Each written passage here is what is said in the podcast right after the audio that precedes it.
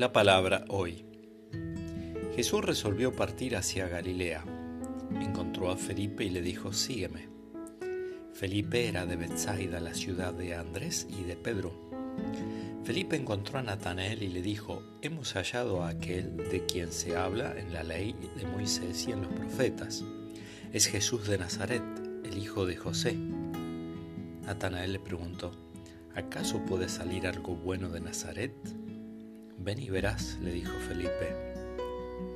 Al ver llegar a Natanael, Jesús dijo, Este es un verdadero israelita, un hombre sin doblez. ¿De dónde me conoces? le preguntó Natanael.